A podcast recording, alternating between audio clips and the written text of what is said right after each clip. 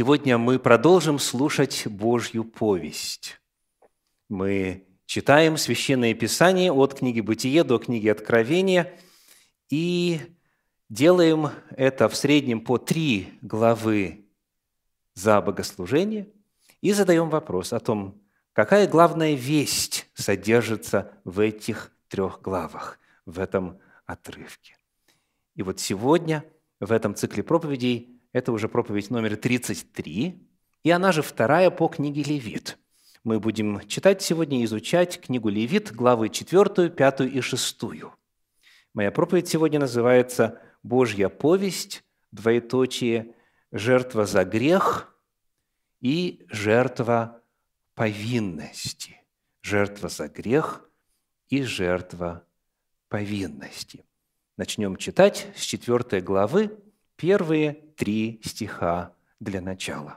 «И сказал Господь Моисею, говоря, «Скажи сынам Израилевым, если какая душа согрешит по ошибке против каких-либо заповедей Господних и сделает что-нибудь, чего не должно делать, если священник, помазанный, согрешит и сделает виновным народ, то за грех свой, которым согрешил, пусть представит из крупного скота тельца без порока Господу в жертву о грехе. Вот это начало повествования о жертве за грех. В отличие от предыдущих трех жертв, жертвы все сожжения, жертвы хлебные, жертвы мирной, что касается индивидуума, отдельно взятого человека – эти первые три жертвы были добровольными. Написано, если кто хочет принести Господу такую жертву, другую или третью, то сделать это нужно так-то и так-то. Четвертая жертва, жертва за грех, отличается от первых трех тем, что она была вызвана необходимостью. У нас написано, если какая душа согрешит, если согрешит, то пусть представит то и то животное. Эта жертва приносилась тогда, когда человек совершал грех. И она называется тем же самым словом, каким и обозначается понятие «грех» в оригинале. В древнееврейском грех – это «хатат», и жертва за грех, жертва искупающая это действие тоже называется словом хатат. И это само по себе очень значимо. То есть, если грех состоялся, его исправить, его аннулировать и изгладить можно только жертвой. Если есть хатат, если допущен грех, то чтобы ситуацию нормализовать, необходим хатат, по-другому нельзя. И грех, и жертва за грех обозначается одним и тем же термином. Когда речь идет о грехе, Библия здесь, в 4 главе книги Левит, раскрывает перед нами параметры ответственности человека. Давайте читать дальше. 4 глава. Прочитаем стихи 27 и 28 когда наступает ответственность за нарушение Божьего закона. Левит 4, 27, 28. «Если же кто из народа земли согрешит по ошибке и сделает что-нибудь против заповедей Господних, чего не надлежало делать, и виновен будет, то когда узнан будет им грех, которым он согрешил, пусть приведет он в жертву козу без порока за грех свой, которым он согрешил. Первая фраза, которая обращает на себя наше внимание, это фраза «согрешит по ошибке». Написано «Если же кто из народа земли согрешит по ошибке», вот как это переводится в современных переводах. Например, перевод Российского библейского общества говорит «непреднамеренно». То есть это ситуация, когда не было злого умысла, человек не планировал, не хотел, не желал, но так случилось. в силу ли, может быть, того, что не пободрствовал, в силу слабости, в силу соблазна и по другим причинам. Или же, как мы увидим дальше, в силу неведения.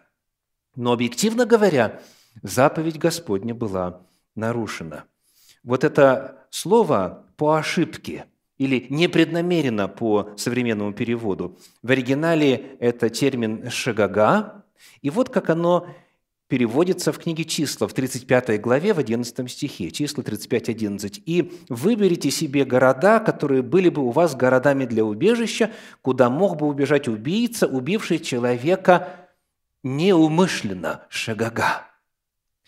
То есть этот термин описывает неумышленное нарушение воли Божьей, когда не было подобных планов – Продолжая тему ответственности, мы находим в пятой главе книги Левит стихи 3 и 4, где сказано «Или если прикоснется к нечистоте человеческой, какая бы то ни была нечистота, от которой скверняются, и он не знал того, но после узнает, то он виновен». Или если кто безрассудно устами своими поклянется сделать что-нибудь худое или доброе – какое бы то ни было дело, в котором люди безрассудно клянутся, и он не знал того, но после узнает, то он виновен в том. И в четвертой главе, и в пятой главе повторяется несколько раз вот такая фраза. Он не знал того, но после узнает. Он не знал того, но после узнает. И когда узнал, когда пришло осознание, сказано, он виновен в том. Господь открывает здесь для нас очень важные истины касательно момента, при котором наступает ответственность перед Богом. В светском судопроизводстве есть распространенная фраза. По-русски она звучит так. «Незнание закона не освобождает от ответственности за его нарушение. То есть знал ли ты или не знал, обязан был знать. Никто не спрашивает по неведению или а, злоумышленно. Факт преступления есть, должен понести ответственность. Так работает сфера судопроизводства среди людей. Потому что оно и понятно – Человек говорит, ой, а я не знал. И как вы проверите правдивость этой фразы, этого заявления? То есть он на самом деле не знал, или он просто не хочет ответственность нести? Несколько недель назад в контексте подготовки к еженедельному прямому эфиру, который я начал проводить каждую субботу вечером, в рубрике «Разумеешь ли, что читаешь?» я приобрел на довольно а, популярном и проверенном веб-сайте, надежном ресурсе, переходник, который мне нужен был для того, чтобы подключать аппаратуру, подключать портативную видеостудию. И вот когда пришло время воспользоваться этим переходником, оказалось, что он не работает. Отключилось питание у портов моего компьютера, что сказалось и на качестве первого эфира. Соответственно, коль скоро это бракованная вещь, а заплатил я вместе с налогами более 50 долларов, я, естественно, вознамерился вернуть. Я аккуратно все упаковал в коробочку – и оставалось только выйти на веб-сайт и распечатать э, наклейку для того, чтобы вот ее прикрепить к бандероли и вернуть. Но оказалось, что у этого продавца есть правило, согласно которому возврат должен быть инициирован в течение первых 14 недель после покупки. Я об этом не знал. Я э, просрочил этот срок неумышленно, но вы знаете, это никого не интересует. Деньги мне уже не вернут. Незнание закона не освобождает от ответственности за его нарушение. Но у Господа, слава Ему, все совершенно по-другому. потому что Он сердцеведец наш. Он знает, умышленно или неумышленно человек нарушил Божью волю. Здесь, в четвертой главе книги Левит, в контексте повествования о жертве за грех, открывается благая весть, открывается Евангелие. Евангелие о том, что если человек по неведению неумышленно нарушает объективные Божьи законы, Господь ему это не вменяет вину – и об этом говорил и Иисус также. Евангелие от Иоанна, 15 глава, 22 стих. Иоанна 15, 22. «Если бы я не пришел и не говорил им, то не имели бы греха, а теперь не имеют извинения во грехе своем».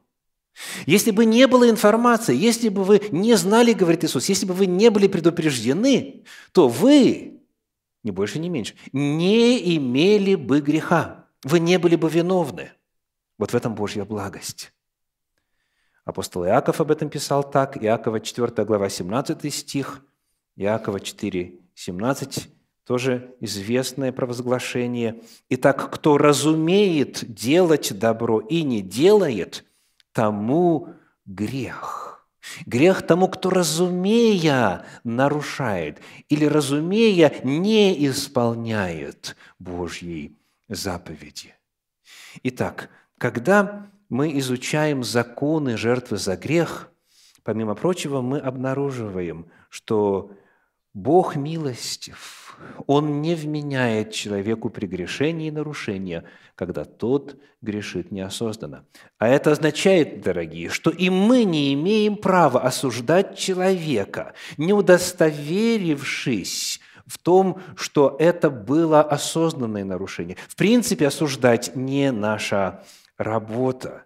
Но речь идет о том, что выносить негативную оценку чьему-то поведению – и автоматически подразумевать, что это было сделано намеренно, мы не имеем права. Как написано в послании к Коринфянам, в первом послании к Коринфянам, в 4 главе, «Не судите никак», пятый стих, «не судите никак прежде времени, доколе не приидет Господь, и не осветит сокрытое во мраке, и не обнаружит сердечные намерения, и тогда каждому будет похвала от Бога. Мы не сердцеведцы, как бы нам того не хотелось, но Бог сердцеведец. Он знает, человек грешит осознанно или нет, и, соответственно, и оценивает поведение человека. Следующий момент, который мы рассмотрим, продолжая изучать законы о жертве за грех, возвращаемся к книге Левит, к 4 главе, и прочитаем там 24 стих. Левит 4, 24. «И возложит руку свою на голову козла и заколет его на месте, где заколаются все сожжения перед Господом. Это жертва за грех». Частью церемониала жертвоприношения было возложение, возложение руки на голову жертвенного животного. И вот мы задаем вопрос о том, в чем смысл, для чего нужно было это делать. Посмотрим в этой же книге Левит в 16 главе стих 21. Левит 16, 21. «И возложит Аарон обе руки свои на голову живого козла – и исповедает над ним все беззакония сынов Израилевых, и все преступления их, и все грехи их, и возложит их на голову козла и отошлет с нарочным человеком в пустыню. Оказывается, вот этот жест – возложение руки или рук на голову жертвенного животного сопровождался исповеданием грехов. Коль скоро речь идет о том, что эта жертва, жертва за грех, была вынужденной, ну, вынужденной в том смысле, что если человек хотел свой статус перед Господом исправить, который был нарушен в силу греха, когда человек приходил с этой жертвой, он должен был четко вслух назвать за что именно он приносит жертву, в чем именно он исповедуется, в чем именно он раскаивается. Поэтому вот это сопровождалось исповеданием. Пусть сказано «исповедается». Мы читаем теперь книгу Левит, 5 главу, 5 стих. Левит, 5 глава, 5 стих, описывает условия, условия обретения прощения. Если он виновен в чем-нибудь из сих и исповедается, в чем он согрешил, то пусть принесет Господу за грех свой жертву и так далее. Обратите внимание, исповедь – это предметное, исповедь – это конкретное. Пусть исповедуется, в чем согрешил. Не в принципе, не в общем, не в целом, а конкретно. За что ты, человече, приносишь эту жертву. Этот грех должен быть назван, вслух э, произнесен, и должно осуществиться исповедание. И вот когда мы продолжаем дальше читать Священное Писание – и добираемся уже до апостольских писаний, когда уже была принесена жертва Агнца Божия. Мы обнаруживаем, что механизмы работы с грехом, механизмы очищения от греха и от вины за грех остались прежними. Что касается осознания и что касается исповедания. 1 Иоанна, 1 глава, 9 стих. Первое послание Иоанна, 1 глава, 9 стих. «Если исповедуем грехи наши, то Он, будучи верен и праведен, простит нам грехи наши и очистит нас от всякой неправды». Обратите внимание, «исповедуем» в оригинале в греческом «homologeo», озвучим, назовем, идентифицируем, вербализуем, скажем вслух. Дальше грехи, множественное число. Это означает поименный перечень.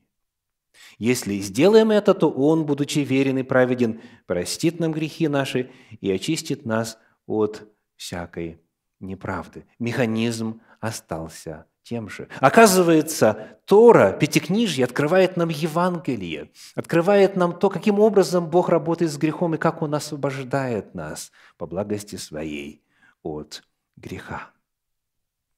Продолжая задавать вопрос о том, что же значит «возложит руку свою на голову жертвенного животного», давайте посмотрим на книгу пророка Амоса, 5 главу, 19 стих. Амоса 5, 19. Там используется тот же самый глагол, который, который у нас переведен в книге Левит, как «возложит». Посмотрим, сможем ли мы его опознать. Тоже, как если бы кто убежал от льва, и попался бы ему навстречу медведь. Или если бы кто пришел домой и оперся рукою о стену, и змея ужалила бы его. Смогли ли вы опознать этот глагол? Тот, который переведен как «возложит». Сказано, кто оперся бы рукою о стену, вот весом своего тела – это не просто было возложение руки так легонечко, для знака. Нет, человек должен был надавить, но должен был опереться. Таким образом передавалась очень важная идея. Идея тяжести греха. Грех имеет вес. И любой из нас, кто когда-то нарушал известные нам Божьи заповеди – и затем терзался угрызениями совести, мы прекрасно знаем, о чем идет речь. Грех в действительности представлен в Библии как бремя, как тяжесть, как ноша. И вот когда человек опирался надавливал на голову жертвенного животного и произносил, и называл, и исповедовал, в чем именно он согрешил и за что именно приносит жертву, вот это символически тяжесть этой вины передавала животному, которое затем вместо человека отдавало свою жизнь во очищении греха. Это некоторые моменты, на которые у нас есть время в сегодняшней проповеди, чтобы поговорить о жертве за грех. Вторая жертва, которую мы рассматриваем сегодня, это жертва повинности. Давайте вернемся к книге Левит, к 6 главе, и прочитаем первые три стиха там. Левит, 6 глава, первые три стиха. «И сказал Господь Моисею, говоря, если кто согрешит и сделает преступление пред Господом, и запрется пред ближним своим в том, что ему поручено, или у него положено, или им похищено, или обманет ближнего своего, или найдет потерянное и запрется в том, и поклянется ложно в чем-нибудь, что люди делают, и тем грешат. Как видим, тут ситуация несколько иная в сравнении с предыдущей в контексте жертвы за грех. Вопрос к вам. Описывается ли здесь преднамеренный или непреднамеренный грех? Вот слова «запрется», «обманет», «поклянется ложно». Это, возлюбленные, вне всякого сомнения, осознанные действия. Человек согрешил и пытается сокрыть следы он что-то сделал, да еще и ложно клянется, заявляя, что он, дескать, не виноват. Это явно спланированное действие, это явно заведомо осознанный грех.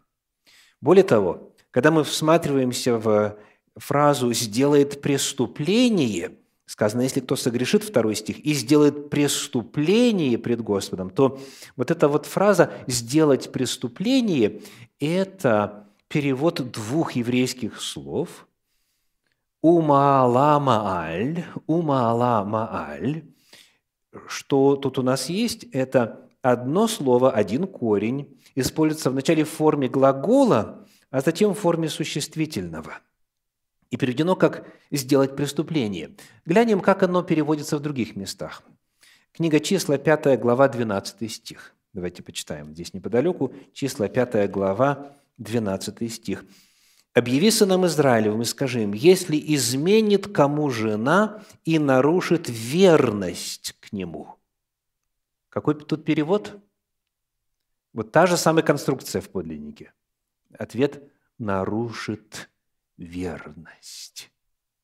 То есть речь идет именно о нарушении взаимоотношений, если, сказано, изменит кому жена и нарушит верность. Еще один пример, Иезекииля 14 глава 13 стих, Иезекииля 14, 13.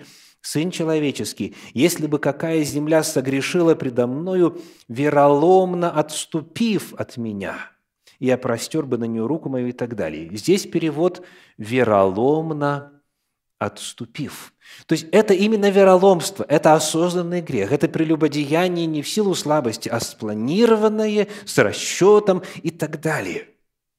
Вот если такое произойдет, если кто-то сделает преступление, то оказывается, и это вновь Евангелие, и это вновь Божья любовь и милость, оказывается, что главное отличие жертвы повинности от жертвы за грех заключается в том, что последняя, вот эта пятая жертва, она приносится за заведомо осознанный проступок, за изначально сознательный грех. Оказывается, и за такой грех есть прощение. Оказывается, и за такой грех можно принести жертву. Как же это работает? Каким образом приносится жертва повинности? Давайте читать дальше. Книга Левит, 6 глава, стихи 4 и 5. 4 и 5. «То, согрешив и сделавшись виновным, он должен возвратить похищенное, что похитил, или отнятое, что отнял, или порученное, что ему поручено, или потерянное, что он нашел. Или если он в чем поклялся ложно, то должен отдать сполна и приложить к тому пятую долю и отдать тому, кому принадлежит, в день приношения жертвы повинности. Мы находим, что для того, чтобы загладить грех – чтобы загладить вину перед Господом. В случае, когда это была вина осознанная и представляла собой грех против ближнего, необходимо было сделать следующее – отдать сполна. и приложить пятую часть. То есть необходимо было восстановить урон, осуществить то, что технически называется реституция. Нужно вернуть, нужно э, восстановить урон, нужно загладить свою вину. Более того, говорится, что нужно сделать это, обратили внимание, когда? В день приношения жертвы повинности. Конец пятого стиха. Он должен отдать тому, кому принадлежит, в день приношения жертвы повинности. То есть жертву приносить можно было только после того, как возмещен ущерб – я надеюсь, что те из вас, кто знаком с апостольскими писаниями, в частности с Евангелиями, уже вспомнили один фрагмент изучения Иисуса Христа из Нагорной проповеди. Это Евангелие от Матфея, 5 глава, стихи 23 и 24. 5 глава, 23 и 24. Итак, если ты принесешь дар твой к жертвеннику, и там вспомнишь, что брат твой имеет что-нибудь против тебя – Оставь там дар твой пред жертвенником, и пойди прежде, примирись с братом твоим, и тогда приди и принеси дар твой». Видите? Иисус Христос повторяет Пятикнижье Моисеева, повторяет законы в отношении жертвы повинности. «Бог не примет твою жертву, – говорит Иисус, – если прежде ты не решил вопрос с ближним».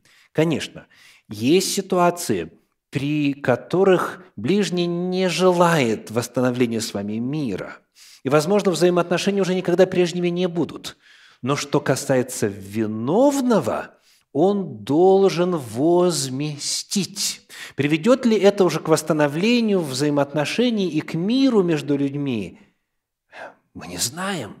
Потому и написано, если возможно с вашей стороны, будьте в мире со всеми людьми.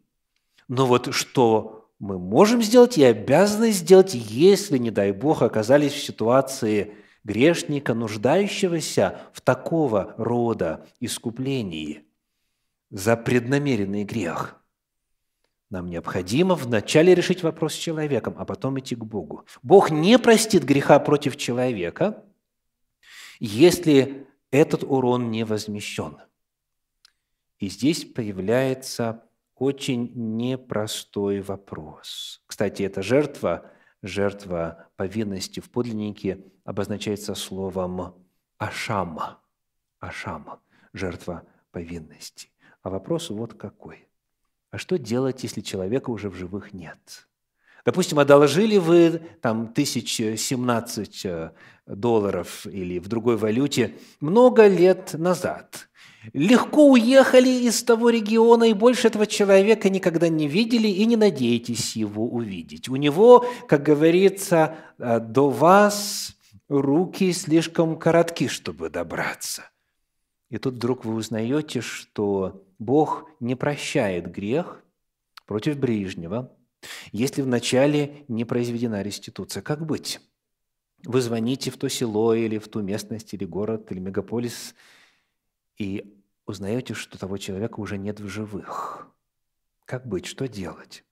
Вот что говорит Священное Писание. Книга «Числа», 5 глава, стихи с 5 по 8. Числа, 5 глава, с 5 по 8. «Сказал Господь Моисею, говоря, «Скажи сынам Израилевым, если мужчина или женщина сделает какой-либо грех против человека, и через это сделает преступление против Господа, обратите внимание на взаимосвязь, и виновна будет душа та, то пусть исповедаются во грехе своем, который они сделали, и возвратят сполна то, в чем виновны, и прибавят к тому пятую часть, и отдадут тому, против кого согрешили. И теперь внимание, восьмой стих. Если же у него нет наследника, которому следовало бы возвратить за вину, что это предполагает – что уже не только самого обиженного, ущемленного нету в живых. Это означает, что уже не только человека, против которого, собственно, был грех изначально сделан и урон, кому был принесен, нет в живых, но даже сказано, наследника нету. То есть уже много времени прошло. То, что делать, то посвятить это Господу. Пусть будет это священнику сверховно очищение, которым он очистит его. В любом случае в своем доме это удерживать нельзя. Нужно отдать человеку ли, близким ли его, потомкам ли его, или, если уже никого нету, в церковь принести, служителю принести, пожертвовать на э, дело Божье и так далее. Вот когда это сделаешь, тогда можно обращаться к Господу за прощением. В книге Левит в 6 главе, стихах 6 и 7 написано. «И за вину свою пусть принесет Господу к священнику в жертву повинности из стада овец овна без порока по оценке твоей, и очистит его священник пред Господом, и прощено будет ему, что бы он ни сделал, все, в чем он сделался виновным». Аллилуйя! Божья милость такова, что каким бы ни был грех, даже если изначально был разбоем, даже если изначально был злонамеренным, был нарушением верности, был вероломством, если человек все-таки останавливается на своем грешном пути и хочет снять с себя вину, хочет загладить этот э, грех, Господь открывает возможность. Господь дает по милости своей возможность вернуться назад и исправить положение дел. Сказано, что бы он ни сделал, все, в чем он сделался виновным, это, возлюбленные, есть Евангелие. Это Евангелие, это благая весть, которая звучит со страниц Торы, со страниц Пятикнижья. И, конечно, когда мы задаем вопрос о том, каково прообразное значение вот этих двух жертв, жертвы за грех и жертвы повинности, и что это все означает для современного человека, живущего в эпоху, когда на земле уже нету храма, нету святилища и жертвы не приносятся, то Божий ответ звучит следующим образом. Евангелие от Иоанна, 1 глава, 29 стих. Евангелие от Иоанна 1, 29. «На другой день видит Иоанн идущего к нему Иисуса и говорит ему, и говорит – вот Агнец Божий, который берет на себя грех мира. Жертва за грех, хатат, указывала на жертву Иисуса Христа, Агнца Божия. Он взял на себя грех мира и все грехи мира целокупно, одномоментно взял на себя. И вот эта тяжесть была испытана им еще до того, как его предали, до того, как его бичевали, оскорбляли, до того, как распяли, до того, как он оказался между небом и землей на Голговском кресте. Эту тяжесть Иисус ощущал еще в Гефсиманском саду, когда пот его стекал по лицу, по челу вместе с кровью. Вот тогда были возложены и тяжелой давлеющей ношей на Иисуса, Агнца Божия, легли грехи всего мира. Это четвертая жертва, жертва за грех. Пятая жертва – жертва повинности в подлиннике Ашама. Когда мы смотрим, где это слово еще используется в Священном Писании, мы находим книгу пророка Исаии, 53 главу, 10 стих. Исаии, 53 глава, 10 стих. «Но Господу угодно было поразить его, и он предал его мучению. Когда же душа его принесет жертву умилостивления, вот в подлиннике Ашама, он узрит потомство долговечное, и воля Господня благоуспешно будет исполняться рукою его». Жертва Агнца Божия еще и была жертвой повинности. Это тот же самый термин, что используется в шестой главе книги Левит. И у Исаи в синодальном переводе переведен с использованием слова «умилостивление». И вот те, кто знаком с апостольскими писаниями, вы наверняка вспомнили еще один важный отрывок на эту тему. Это первое послание Иоанна, вторая глава, стихи 1 и 2. 1 Иоанна, вторая глава, стихи 1 и 2. «Дети мои, сие пишу вам, чтобы вы не согрешали. А если бы кто согрешил, то мы имеем ходатая пред Отцом Иисуса Христа, праведника. Он есть умилостивление за грехи наши, и не только за наши, но и за грехи всего мира. В Иисусе Христе исполнилось и прообразное предсказание жертвы повинности. Он есть умилостивление за грехи наши. Итак, сегодняшняя проповедь называлась «Божья повесть», двоеточие, жертва за грех и жертва повинности. И та, и другая по-разному, с разными оттенками указывает на Иисуса Христа, Агнца Божья. И потому сегодня все люди на земле имеют доступ ко всем спектрам, ко всем оттенкам, ко всем граням разных жертв. Жертв пять, которыми индивидуум мог воспользоваться. И каждая из этих жертв по-разному указывает на Агнца Божия Иисуса Христа. Согрешили ли вы непреднамеренно, по неведению?